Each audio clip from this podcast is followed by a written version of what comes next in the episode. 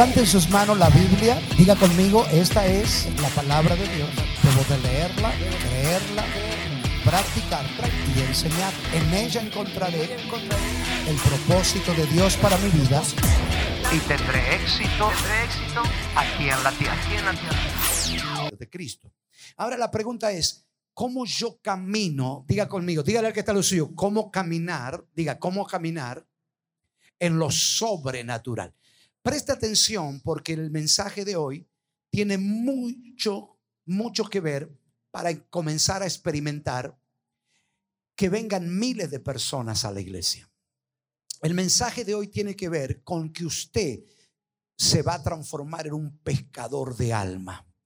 Porque donde usted vaya, sus manos, levante sus manos, diga, mis manos obrarán milagros. Oraré por enfermos y serán sanados. Entonces estamos esperando que ya estamos viviendo en la cosecha multitudinaria de almas que vienen en Mendoza. Escuche esto, pero pastor, ¿cómo vamos a caminar en lo sobrenatural?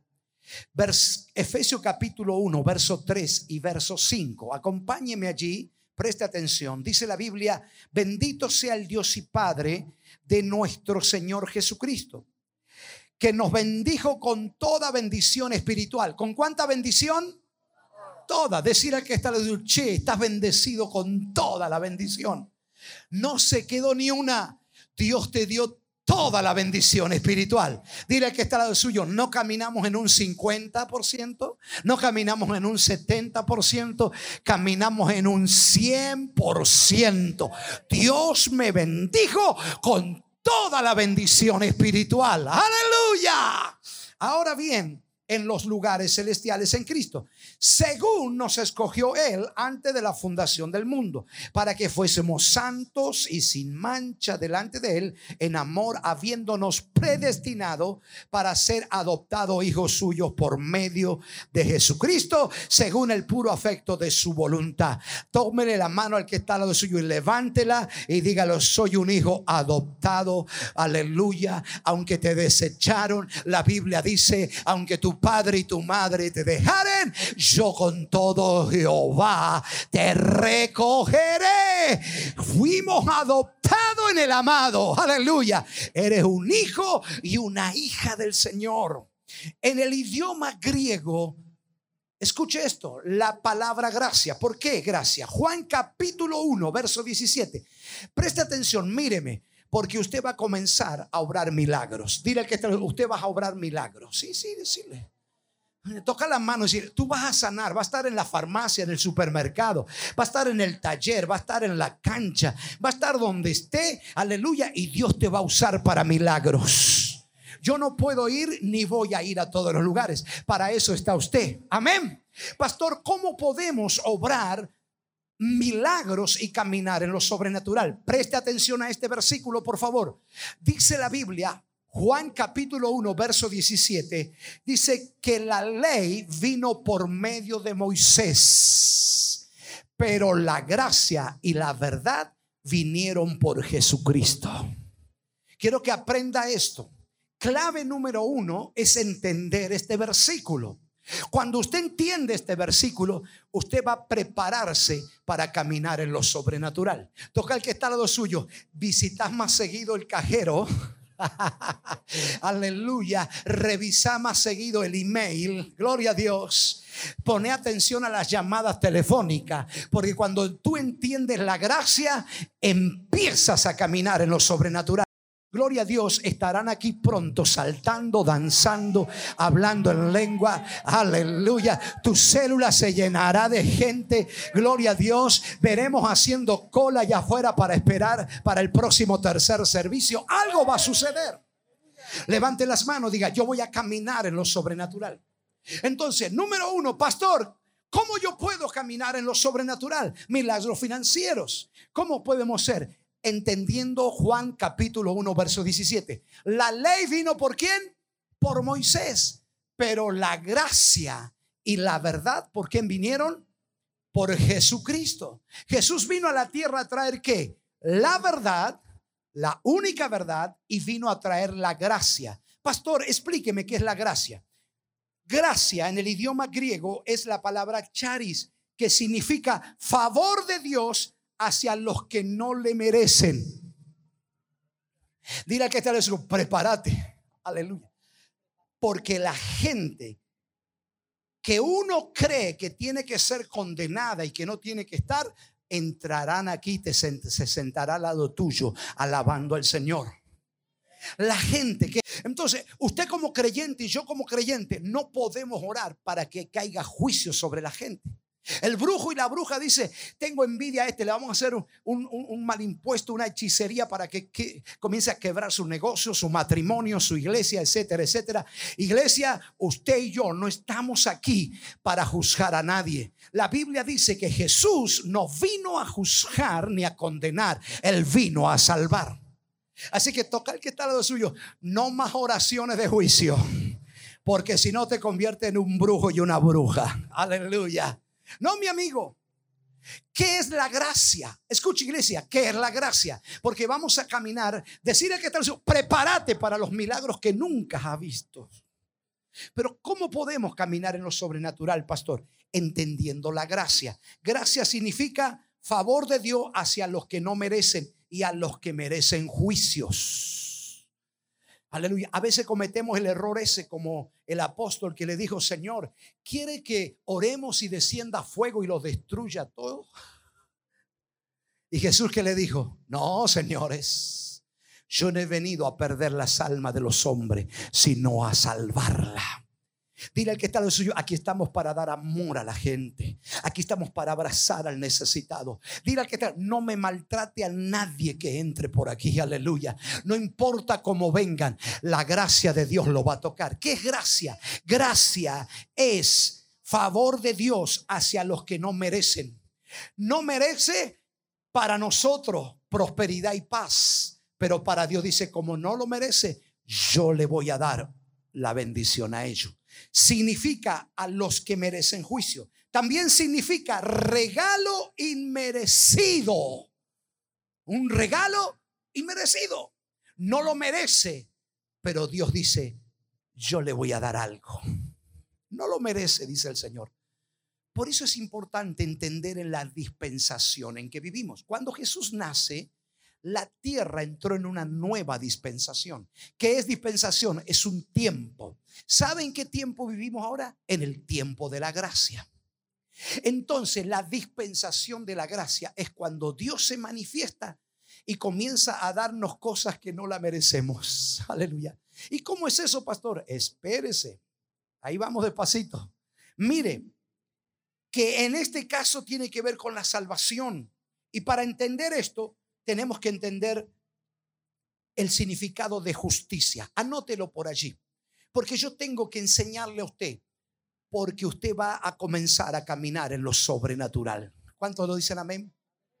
Una vez contaba mi esposa los principios del ministerio, hasta nos arrodillamos delante de una, de una eh, garrafa, hermano, no para adorarla. Se nos quedaba sin gas, no teníamos plata ni nada. Pero nos arrodillamos delante de la garrafa. Garrafa en el nombre de Jesús que se multiplique. Yo no sé cuántos meses, oh, ocho meses con una garrafa. Dígale, pastor, usted es un mentiroso. No, no, no, no, no. La gracia. La gracia es algo que se manifiesta, aunque no lo merece, pero Dios dice, ¿me crees? Yo lo hago. Aleluya. Aleluya. Ahora, pero quiero que entienda esto, iglesia. Porque hay que romper, romper paradigmas. Entienda esto. La palabra justicia, anótelo. ¿Qué significa justicia? Justicia es cuando Dios nos da lo que merecemos. Ay, ay, ay. Eso es justicia. Por ejemplo, si eres un empleado bueno y fiel, si llegas a tiempo, entonces cuando llegue el día de dar aumento, lo recibes justamente. ¿Cuántos son empleados buenos y fieles? ¿Qué pasó? ¿Cuántos somos empleados buenos y fieles? Entonces, te mereces un aumento. Vos vas y le decís, patrón, me da un aumento. Y el patrón dice, eres bueno, eres fiel, te lo merece. Eso es justicia. Eso es justicia. Número dos, la palabra misericordia. ¿Qué significa misericordia? Es cuando Dios no nos da lo que merecemos. Misericordia es, eres un pecador, te tengo que matar. No te mata, no te mata. Es misericordia. Te quedas ahí nomás. Misericordia es cuando se extiende por un tiempo y no cae la justicia de Dios sobre tu vida. Y entonces va en un taxis, en un remis, escucha la radio, entra a una iglesia y tú vienes y dices, quiero de Dios, pero no haces caso a lo que Dios te habla. Alguien te predica el Evangelio.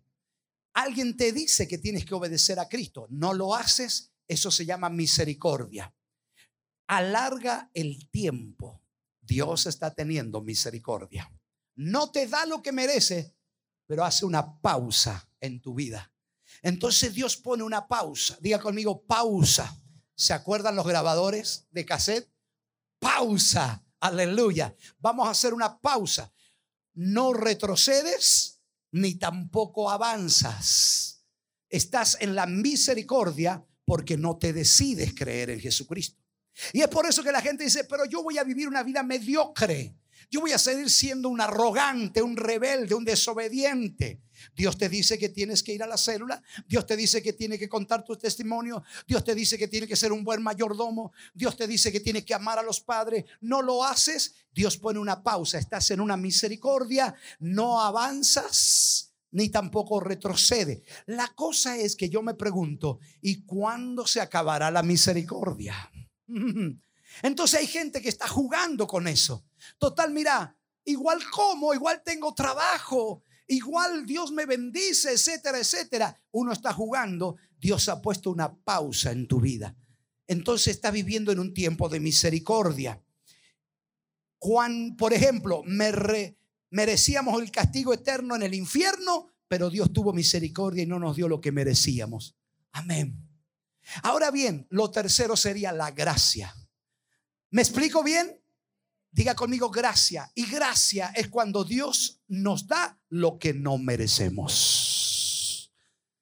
Por eso usted va a tener que prepararse para caminar en lo sobrenatural. Hay siete aspectos de la gracia. Diga conmigo siete aspectos de la gracia. Escríbalo allí. Número uno, la gracia es gratis. ¿Qué dice Juan 1.17? Que Jesús vino a traer qué? Gracia y verdad. Míreme, por favor. Pastor, ¿cuántas religiones hay en este mundo? Yo trato de buscar a Dios, voy a esta religión, voy a la otra religión. Amigo, no se trata de buscar una religión, se trata de buscar a Jesús, porque solo Jesús tiene la gracia. Aleluya. No es cuestión de hacerse un religioso, esto es tener a Jesús. Ahora, siete aspectos de la gracia. Número uno, es gratis. Levante allá alto las manos y diga, es gratis. Vamos, otra vez. La gracia es gratis. No se puede ganar o merecer. Si la pudiéramos ganar, ya no sería gracia, sino sería justicia. Hay gente que se puede portar bien, pero hay gente que no se puede portar bien. Entonces Dios sería un Dios injusto. La Biblia dice que Dios trajo leyes a través de Moisés, más de 610 leyes y no la pudimos cumplir. Entonces Dios dice, aleluya, yo soy un Dios que no hago acepción de personas. Ahora todos los que reciban mi gracia, yo le voy a dar lo que no merecen, yo se lo voy a dar porque creen en Jesucristo. Entonces, la gracia es gratis. No la tengo que ganar ni la tengo que merecer. Dile al que está lo suyo, no hagas nada para ganar ni para merecerlo. Solo tiene que creer. Pastor, pero esta persona vino del mundo, vino terrible. Hace una semana Dios la liberó. Aleluya. Dios lo prosperó, lo que están escuchando. Y yo llevo 30 años en el Evangelio. Hermano, es que no ha salido de la ley todavía. No vive en la gracia. Dile al que te lo prepárate para ver cosas que nunca vieron. Yo quiero enseñar a la iglesia, levante las manos y reciba esta enseñanza. Yo quiero enseñarle a caminar en lo sobrenatural. ¿Y cómo es eso, pastor? Entendiendo la gracia. Y quiero que en estos últimos minutos preste mucha atención, que si usted agarra esta palabra, prepárese para salir de la barca como hizo Pedro y caminar por el mar. Oiga, pero qué tremendo. Pedrito no guardó los mandamientos. Pedrito no hizo nada. Lo que hizo es creer. Jesús le dijo, Pedro, tú me estás, me estás, me estás provocando a mí. Me dice que si eres Jesús, que yo camine por el mar. Y Jesús le dice, camina. ¿Qué hizo Pedro? Obedeció. La gracia se manifestó y la gracia está sobre lo natural. La gracia gobierna lo natural. Lo que para ti es imposible, ese juicio, esa pensión, esa tierra, esa restauración de matrimonio, esa depresión que hay en su vida, cuando usted comienza a creer en Jesucristo, comienza a venir una visitación sobre tu vida y Dios nos da lo que no merecemos. ¿No le pone contento eso? Que Dios nos da lo que no merecemos. Porque yo soy un yo soy un ser humano con debilidades. Yo tengo errores. Todos los días batallo contra mi naturaleza, pero la gracia me visita y Dios me da lo que no merezco. Yo merecía juicio, pero por cuanto he creído en Jesucristo, Él me da el regalo de la gracia. Levante las manos y diga, la gracia es gratis. Efesios 2.8, porque por gracia soy salvo por medio de la fe. Esto no es de vosotros, pues es un don de Dios. Me encanta este versículo. Por favor, amigos, saquémonos de la mente esas estructuras religiosas que te enseñaron a tenés que rezar tres o cuatro Padre Nuestro, o tenés que rezar tres Ave María, tenés que hacer penitencia, tenés que hacer esto y aquello. Oiga, ¿sabe por qué las religiones de los hombres son influenciadas por el diablo? Porque el diablo dice, mientras más religión haya, mientras más preceptos de hombre haya, mientras más ritos haya, más se alejan de la gracia. Y el que quiere agradar a Dios con sus obras entra en la ley y la ley te maldice porque no podemos cumplir los 610 mandamientos. Ay, no lo entendió, gloria a Dios. Como yo no puedo cumplir, pero entonces yo creo en Jesús y la gracia de Dios viene sobre mi vida y me hace ser lo que yo no puedo ser. Toca al que está al lado suyo. La gracia te va a llegar a hacer lo que tú no puedes hacer en lo humano. Ahora mire qué interesante esto. Ay, pastor, yo soy salvo porque tuve fe. Oiga, la fe para que tú confesara a Jesús no fue tuya, Dios te la dio. Ay, pastor, yo soy salvo porque oré. No, Señor, yo soy salvo porque vine a la iglesia y confesé a Jesucristo. ¿Sabe que dice? Que por gracia soy salvo y esto no es de vosotros, es por medio de la fe y no es de ustedes, es un don de Dios. Antes de confesar a Jesús, Dios te regala fe.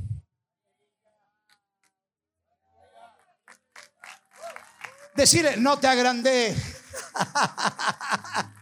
Ay, yo tengo fe. No, yo no puedo hacer nada para merecer la salvación. Y si yo lo trato de hacer en mi humanidad y en mi fuerza, me estoy separando de la gracia. Por eso el diablo influye a través de las religiones. Si usted me pregunta, pastor, ¿cuántas religiones hay? Un montón, estaríamos toda la noche hablando. En una religión te dice, los hombres siéntense a la izquierda, la mujer a la derecha. En otra religión te dice, tenés que venir con el pelo corto, el pelo largo. Hello. En otra religión te dice, vos tenés que hacer aquello, tenés que hacer lo otro. Entonces el diablo es que manipula las religiones porque el diablo dice, mientras más traten de obrar para agradar a Dios, más malditos son. La gracia no se manifiesta. Hay gente que dice, pastor, pero yo oro, pastor, pero yo me consagro a Dios. Pastor, pero todo lo está haciendo humanamente, no está en la gracia. Lo haces tratando de merecer y de ganar algo. La Biblia habla de una mujer sirofenicia gentil. Los gentiles no éramos nada delante de Dios. Iba detrás de Jesús corriendo. Jesús, ten misericordia de mi hija. Los discípulos que todavía no entendían la gracia, maestro, corra esta mujer que no se tiene cansado. Está dando gritos. Aleluya. Dile que está lo suyo. Esa actitud no tiene que estar en la célula, ni en el auditorio, ni en la iglesia. Ay, este vino mal vestido, que se vaya. Este vino bien vestido. Este es tremendo, me tiene cansado. Aleluya. Vos, el trabajo tuyo y mío es amarlo. El que va a obrar es Dios, es la gracia de Dios. No te tiene que molestar los que están buscando salvación y liberación. Aleluya, la gracia. Y Jesús le dice, discípulo, Jesús le voy a enseñar algo a estos a estos alumnos míos, aleluya. Le voy a tener que enseñar algo. Yo vine a traer la gracia y la verdad. Y ustedes quieren que despida, que corran. Y Jesús se da vuelta y dice, hija, la liberación. Y lo que yo vengo a hacer, porque primero Jesús vino a lo suyo, dice, vino a lo suyo y los suyos no lo recibieron. Él vino primero a los judíos que se habían descarriado, alejado. Y después se fue a los gentiles, a nosotros. Y Jesús le dice a la mujer, escúcheme, lo que yo traigo es para los hijos, para los judíos. Aleluya. No es para los perrillos. Todavía no se había abierto la puerta a los gentiles. Y entonces Jesús, la mujer que le dijo, maestro, ¿qué le dijo? Señor, ¿qué le dijo? Aún los perros comen de las migajas que caen de la mesa de los amos. ¿Y sabe qué dijo Jesús? Nunca encontré tanta fe en Israel.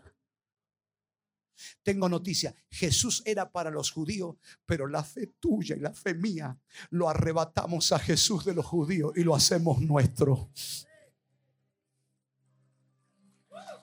Amashenda la Dile al que está en lo suyo, tú no te hagas judío, no te vengas a hacer el hebreo.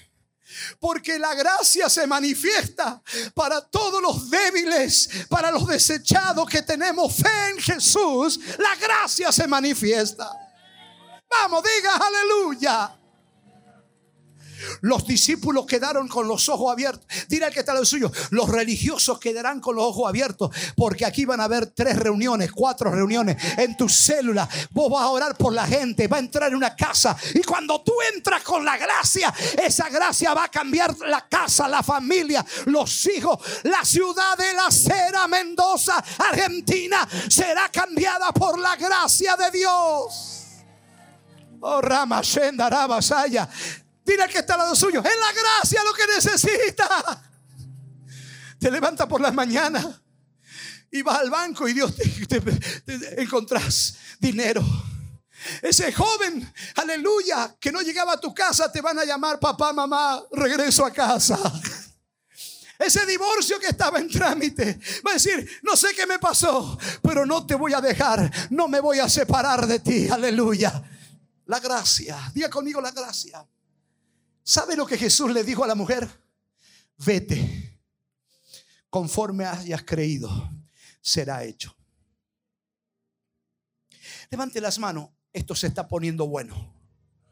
Diga conmigo, voy a entrar en otra dimensión. Escuche lo que Jesús le dijo a la mujer, gentil, sirofenicia, no era hebrea, no era judía, eh, judía, no, no, no, no, ¿cómo se dice? Cuando uno no, calificaba. Pero Jesús le dijo, mujer, se ha hecho contigo como creíste. No sé si capta la revelación. Mujer, se ha hecho porque guardaste el quinto mandamiento. Mujer, se hará contigo por las horas de oraciones. Jesús no le dijo, oiga, le estoy hablando a aquellos que dicen, pastor, no puede orar. Tranquilo. Aquí me cuesta. Me dicen que tengo que orar una hora y me quedo dormido. Me han dicho que tengo que ayunar y al mediodía me como facturas. ¿Cuántas te comes vos? Media docena. ¿Eh, ¿Viste? Media docena. ¿Cuándo va a ayunar? Aleluya. Vino la serofenicia débil. La hija de ella estaba atormentada por demonios en la casa. Pero Jesús le dijo, mujer, aleluya, no, reciba esta revelación. Será hecho contigo como creíste. La ley tenía un tope. La gracia es ilimitada. ¿Y cómo accedo a la gracia, pastor? Por la fe. Se hará contigo como creíste. Se hará contigo como creíste. Pastor, Yo vine, pero salí del templo, aleluya, y en la esquina me volví a drogar. Tranquilo, sigue creyendo. Al otro día me volví a drogar, tranquilo. Al otro día tomé vino, no importa, sigue creyendo. Si sigues creyendo, la gracia va a ir operando sobre tu vida y la gracia te va a ayudar a dejar el vicio. La gracia te ayudará a dejar el alcohol. La gracia hará de tu vida, gloria a Dios, lo que tú no puedes hacerlo. Él lo hará. Dile al que está a los suyos, hágase contigo como creísteis. Entonces Jesús rompe un paradigma. Jesús rompe con la religión organizada. Jesús rompe con los ritos. Ahora tengan fe. Aleluya. Escuche esto. Entonces, número uno, los siete aspectos de la gracia es gratis. Diga conmigo, es gratis. Número dos, es soberana. ¿Cómo es? Soberana. Número tres, la gracia de Dios solo viene a través de Jesucristo. Quiero que entienda esto. Vamos a ir terminando rápido, pero escuche esto.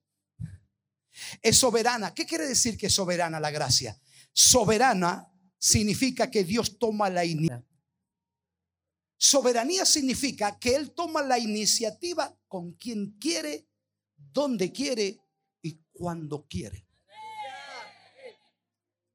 Si a Dios le place traer los jugadores de fútbol aquí para un culto, bienvenido.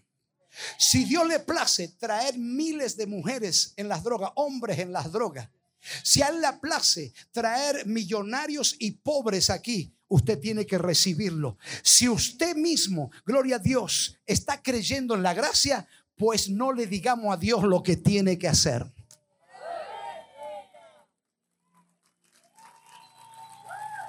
Él toma la iniciativa con quien quiere, donde quiere. Dile que está al lado tuyo estarán deportistas.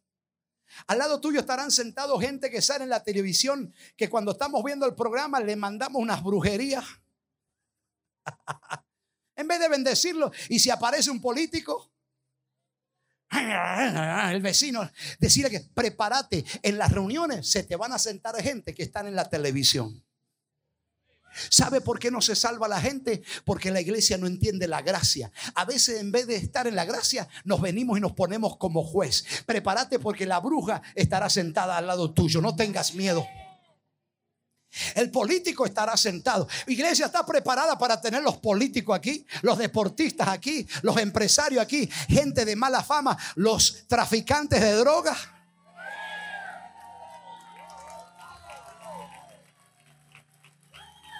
Sí, usted va a ver gente corriendo a los pies de Jesús. Dios está esperando que entendamos la gracia para mandarnos una avalancha de gente, para mandar milagros sobrenaturales. Aleluya. Si Jesús convirtió el agua en vino, ¿cómo no lo va a hacer? La gracia. Señor, pero si estos están de fiesta, chingui, chingui, chingui. Y Jesús estaba en la fiesta. Jesús era amigo de los pecadores. Jesús comía con los pecadores. Jesús fue tentado en todo, pero la diferencia es que no se halló pecado en él. Tú puedes ser amigo de los pecadores. Tú no te tienes que convertir a ellos. Ellos se convertirán a ti. Dile que te ¿querés caminar en lo sobrenatural? Entra en la gracia. Entonces la gracia que es soberana. ¿Quiere escuchar un versículo de la Biblia? Isaías 55, perdón, Isaías 45, 6, 9, para que se sepa desde el cielo o del nacimiento del sol y hasta donde se pone que no hay más que yo, yo Jehová, ninguno más que yo, que formo la luz, creo las tinieblas, que hago la paz y creo la adversidad. Dile que tal cuando pase por adversidad, alaba a Dios. No te quejes de la adversidad porque te está quejando con el que la creó. No, por favor, usted no me entendió. Dice la Biblia que Dios crea la adversidad. Aleluya. Dios le creó la adversidad a José. La adversidad de José lo llevó a cumplir el propósito por el cual había nacido. Lo metieron en un pozo, aleluya. Pero José adoraba a Dios, aleluya. Y lo vendieron, adoraba a Dios. Sufrió calumnia, calumnia y por una falsa denuncia lo meten en la cárcel y ahí adoraba a Dios, aleluya. Oiga, hoy hay gente que pasa por una adversidad, larga la célula, guarda la Biblia, no la lee más, se toma vacaciones espirituales. Dice mi Biblia, no sé la suya, que Dios comienza a creer que a crear que la adversidad. ¿Por qué, pastor? Te voy a decir algo. Romanos capítulo 8, verso 28, dice la escritura que los que amamos a Dios y nos adaptamos a su propósito, todas las cosas ayudan para bien. Las adversidades te van a ayudar para cuando tú decides entrar en la, en la asignación por la cual Dios te hizo nacer. Levante las manos. Yo alabo, te doy gracias por las adversidades. Vamos. Qué poco agradecimiento. Te doy gracias porque me ha prosperado. Todos decimos aleluya, gloria a Dios. Pero ¿por qué no le damos gracias a Dios por las adversidades? Las adversidades son creadas por Dios para un propósito. Él es el que crea la adversidad. Pero mire lo que sigue diciendo. Yo Jehová soy el que hago todo esto. Rociad cielos de arriba y las nubes destilen la justicia. Abrace la tierra y produzcanse la salvación y la justicia. Háganse en brotar juntamente. Yo Jehová lo he creado. Ay del que pleitea con su hacedor. Dile que está al suyo, deja de pleitar con tu hacedor, deja de cuestionar a Dios, dejemos de cuestionar al Creador. Dice, hay un ay para aquel que se pone a pelear con Dios, el tiesto con los tiestos de la tierra. Dirá el barro al que la labra, ¿qué haces? ¿O tu obra no tiene manos? Somos barro. Levante sus manos y diga, soy barro. Dios va a hacer lo que quiere con el barro. El barro no le da orden al alfarero. Usted está en las manos de Dios, pero usted está en la gracia de Dios. Escuche esto. Número tres, la gracia de Dios solo viene a través de Jesucristo. No existe otro canal. No tenemos que ganarla, solo recibirla a través de la obra redentora y perfecta de Jesús. Levante las manos, diga, la gracia de Dios solo viene a través de Jesucristo. Por eso usted hable de Cristo, ame a Cristo. Cristo Jesús tiene que ser su mensaje a la gente, al amigo. El canal que Dios usa viene a través de Jesucristo. Él vino a la tierra a traer gracia. Él no vino a condenar. Él vino a aplacar la ira de Dios. Dile al que está al suyo, deja de orar juicios con la gente. Levante las manos y diga, bendecimos a Mendoza. Bendigo a mi vecino, a mi patrón, a mi compañero de trabajo, a mi esposa, a la suegra bendita, al suegro, al yerno, a la nuera. Nosotros como iglesia tenemos que entender que ya no podemos ponernos como juez. Dios quiere salvar la gente, pero cuando Dios manda gente, lo que hacemos la condenamos. Le contamos la falta, le contamos los errores. No, señores. Jesús dijo que Él no vino a condenar, sino que Él vino a salvar. Número cuatro, mire qué interesante esto. Número cuatro, la gracia solamente es ofrecida a los humildes. Diga conmigo, la gracia es ofrecida qué? A los humildes. Mire, presta atención. ¿Qué dice la Biblia? Primera de Pedro 5:5. Igualmente, jóvenes está sujeto a los ancianos y a todos sumisos unos a otros, revestidos de humildad. Diga conmigo, ser humilde es una determinación que yo tengo que tomar. Pablo dice, revístanse de qué? De humildad. ¿Por qué? Dios resiste a los soberbios y le da gracia a los humildes. ¿Qué es lo que es gracia? Que Dios no nos da lo que nos merecemos por nuestros pecados. Es favor inmerecido, es gratis. Pero ¿a quién Dios le da la gracia? A los humildes. Dígale que te lo sea humilde, aleluya. Sé humilde en tu estilo de vida. Revestíos de humildad. ¿Quién se tiene que revestir? Yo. Tengo que tomar una decisión y ser humilde. ¿Qué es humildad? Es el reconocimiento sin exagerar ni minimizar lo que Dios te ha hecho como persona. Aleluya. Yo soy bueno para echar fuera demonios, pero no soy el mejor. Yo soy bueno para tocar el acordeón, pero no soy el mejor. Tú eres bueno en tú lo que haces, pero no eres el mejor. Eso es humildad. Humildad es el reconocimiento sin exagerar ni minimizar lo que Dios te ha hecho. Camina seguro Aleluya. Tú sabes trabajar. Tú sabes.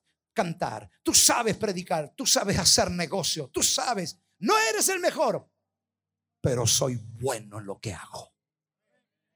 Tienes que revestir de humildad porque Dios resiste a los soberbios y le da gracia a los humildes. A los arrogantes Dios los resiste. Hay gente que está orando, sirviendo en el ministerio, pero es orgullosa, es orgulloso y está orando y Dios dice, a este lo resisto, a este lo resisto.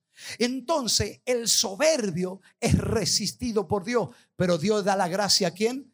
A los humildes. Levante sus manos, aleluya, y diga, yo me revisto de humildad. Número cinco, los siete aspectos de la gracia. La gracia de Dios se activa en nosotros solo cuando nos comprometemos con Él. Dile que está al lado suyo a comprometerse. Cuando tú te comprometes, activa la gracia de Dios.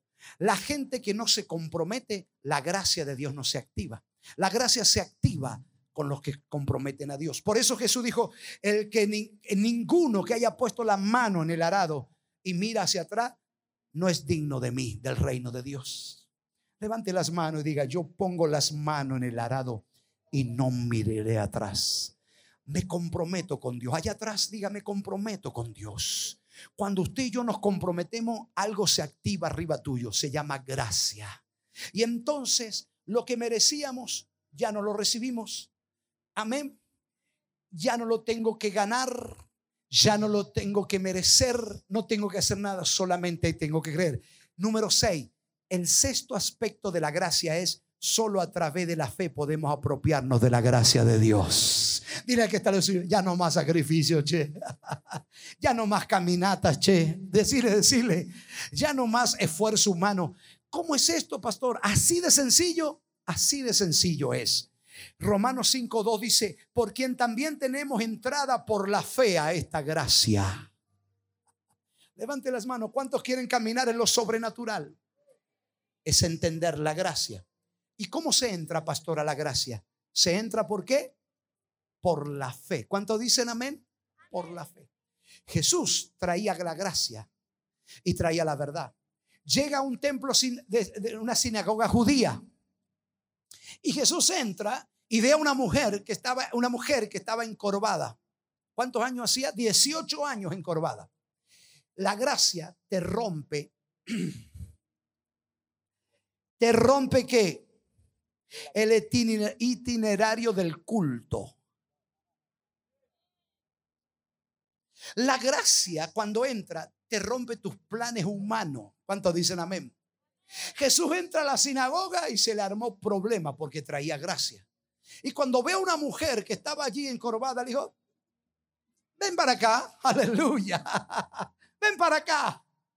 Dile que está la ojo con tus estructuras religiosas. Tú puedes ir en el auto y puedes hablar en lenguas. Tú puedes estar en el trabajo y puedes profetizar, hablar en lengua. Tú puedes llorar, tú puedes levantarte en la madrugada y adorar a Dios. Jesús vino a traer la gracia y la gracia rompe con los pensamientos y la estructura religiosa. Hay tanta estructura religiosa y la gente se está perdiendo. Hay gente que a mí me ha dicho, pastor, aquí venga a predicar, pero no me eche fuera demonios. Aleluya. Me han dicho, pastor, aquí la cosa es así. Hay más gobierno de hombre que de gracia. Y aparece Jesús y entra, aleluya, al, al, templo judío y llama a una mujer de 18 años y le dice, ven para acá mujer. Ya empezó a romper los, las leyes judías. No solo eso, sino que la mujer iba pasando y Jesús le pone la mano a ella. Rompe con las costumbres y las leyes judías.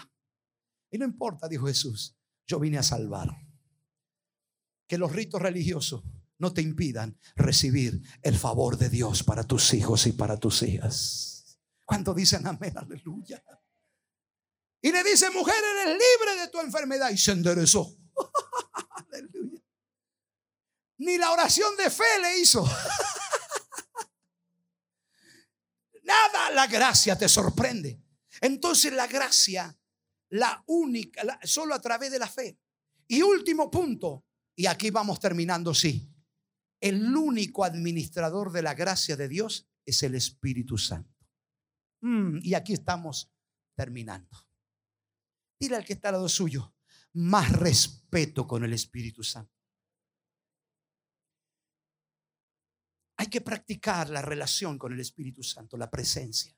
Bueno, pastor, está muy linda la predicación. Estoy entendiendo la gracia y que se entra por la fe. Pero ¿dónde está la gracia? ¿Cuántos quieren saber dónde está la gracia? Levante la mano. ¿Cuántos quieren saber dónde está la gracia? Que entro, pastor. Porque ya usted me dijo que es por fe, pastor. Bueno, la gracia la administra alguien que se llama Espíritu Santo de Dios. Cuando Jesús estaba echando fuera un demonio, los religiosos, los que estaban llenos de ritos, ¿sabe qué le dijeron a Jesús? Por el príncipe de los demonios echa fuera a los demonios. Lo trataron de Belcebú. Y Jesús dice algo, muchachos, si yo por el Espíritu de Dios echo fuera a los demonios, ha llegado el reino de Dios. Y le dijo Jesús, todo pecado será perdonado contra Dios, contra Jesús, pero no contra el Espíritu Santo. ¿Por qué? Porque hay que tener reverencia a la presencia de Dios. Cuando usted venga aquí a un culto, cuando usted venga a una célula, cuando usted en su casa ponga alabanza y siente la presencia, no la ignore. Cuando la presencia de Dios no la corte. Cuando la presencia de Dios se está moviendo en su casa, gloria a Dios, porque Él administra la gracia. Él te hace sentir y empezó a sentir calofrío, ¿o no? Y empezó a hablar en lengua y algo raro y empezó a llorar. Espíritu Santo, Él te está visitando, pero además de eso, el Espíritu de Dios administra la gracia y entonces a los pocos minutos recibes llamados telefónicos. Ven, tu trabajo es tuyo. Te llaman por teléfono, ven, el negocio es tuyo, la tierra es tuya, la casa es tuya, tus hijos vienen en caminos de las drogas, porque el Espíritu Santo es el que administra la gracia de Dios. Dile al que está al suyo, más reverencia con el Espíritu Santo.